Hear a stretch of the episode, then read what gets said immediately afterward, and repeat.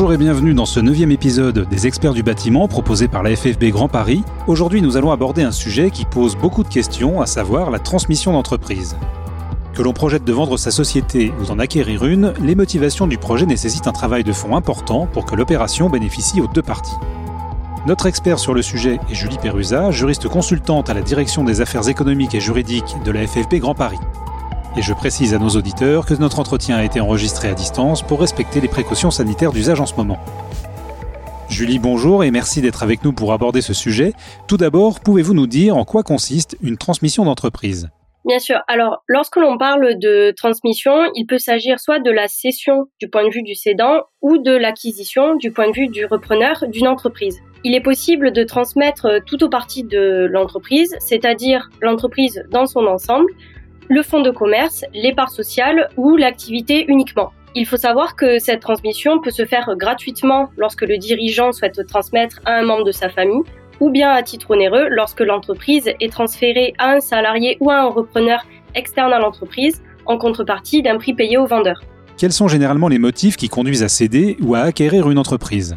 Alors, il y a une pluralité de motifs qui peuvent pousser le dirigeant à céder euh, son entreprise, euh, à savoir que la cession pour cause de difficultés financières n'est pas une raison prépondérante, contrairement à ce que l'on pourrait penser. Donc, le chef d'entreprise peut décider de céder euh, en vue de son départ à la retraite lorsqu'il désire se diversifier et changer d'activité ou bien pour réaliser une plus-value. Dans tous les cas, quitter son entreprise est une étape difficile pour le dirigeant. C'est pour cela qu'en choisissant de céder, le chef d'entreprise est assuré que les activités de sa société perdureront et ce d'autant plus lorsque la reprise se fait en interne, que ce soit par ses enfants ou par un de ses salariés.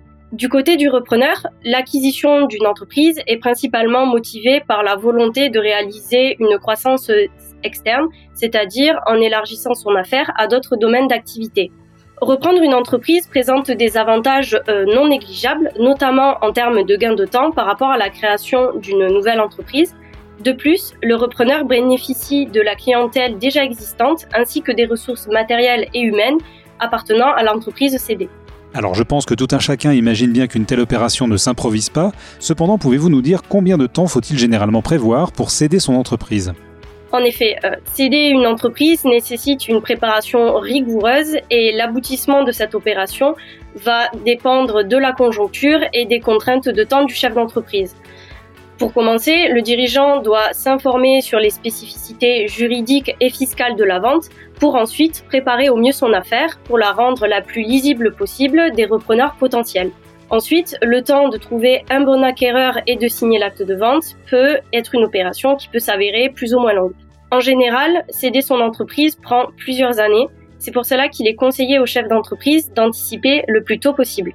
Maintenant que nous avons vu en détail ce que représente une transmission d'entreprise, comment la FFB Grand Paris Île-de-France vient-elle en aide à ses adhérents dans la préparation d'un tel projet? Alors, nous accompagnons nos adhérents de deux façons. Tout d'abord, nous proposons un entretien aux dirigeants pour faire le point sur son projet de cession ou de reprise, durant lequel nous allons évaluer son degré euh, d'engagement, à savoir s'il souhaite de simples renseignements sur la transmission ou s'il dispose déjà d'un projet avancé ou urgent. À l'issue de cet entretien, nous pourrons, si besoin, l'orienter vers des professionnels de la transmission ces professionnels pourront notamment aiguiller le chef d'entreprise sur l'organisation patrimoniale et juridique de son opération, sur le diagnostic, l'évaluation de l'entreprise, etc. Enfin, euh, la FFB dispose de sa propre école, l'école supérieure des jeunes dirigeants du bâtiment, qui propose des formations dédiées à la transmission destinées aux chefs d'entreprise. Vous pourrez, si vous êtes intéressé, retrouver l'ensemble de ces formations sur notre site internet. Et concrètement, quels sont les outils de la FFB Grand Paris Île-de-France pour mettre en relation repreneurs et cédants? Alors, en effet, pour accroître la visibilité des projets de cession de nos adhérents et les aider dans leur recherche de reprise, la FFB a développé un site internet appelé Transmibat. Sur ce site, nos entreprises peuvent s'inscrire et publier gratuitement leurs annonces à l'aide de leurs identifiants ou bien consulter les annonces pour un projet de reprise. À savoir qu'un repreneur intéressé par une annonce vue sur Transmitbat pourra contacter directement notre service juridique afin de nous présenter son projet. Après l'avoir étudié, nous pourrons à ce moment le mettre en relation avec euh, le cédant. Très bien Julie, voyez-vous quelque chose à ajouter? Eh bien, euh, pour terminer, je précise que la transmission d'entreprise est au cœur des préoccupations euh, de la fédération. C'est pour cela que nous efforçons de développer notre service relatif à la transmission. Si vous souhaitez céder ou reprendre une entreprise, nous vous invitons à prendre contact avec notre assistant juridique qui saura vous apporter toutes les informations nécessaires à votre projet. Merci Julie pour ce tour d'horizon sur la question de la transmission d'entreprise. C'est la fin de cet épisode des experts du bâtiment. Merci d'être fidèle à ce rendez-vous que vous retrouvez sur toutes les plateformes d'écoute comme Apple Podcast, Deezer ou Spotify.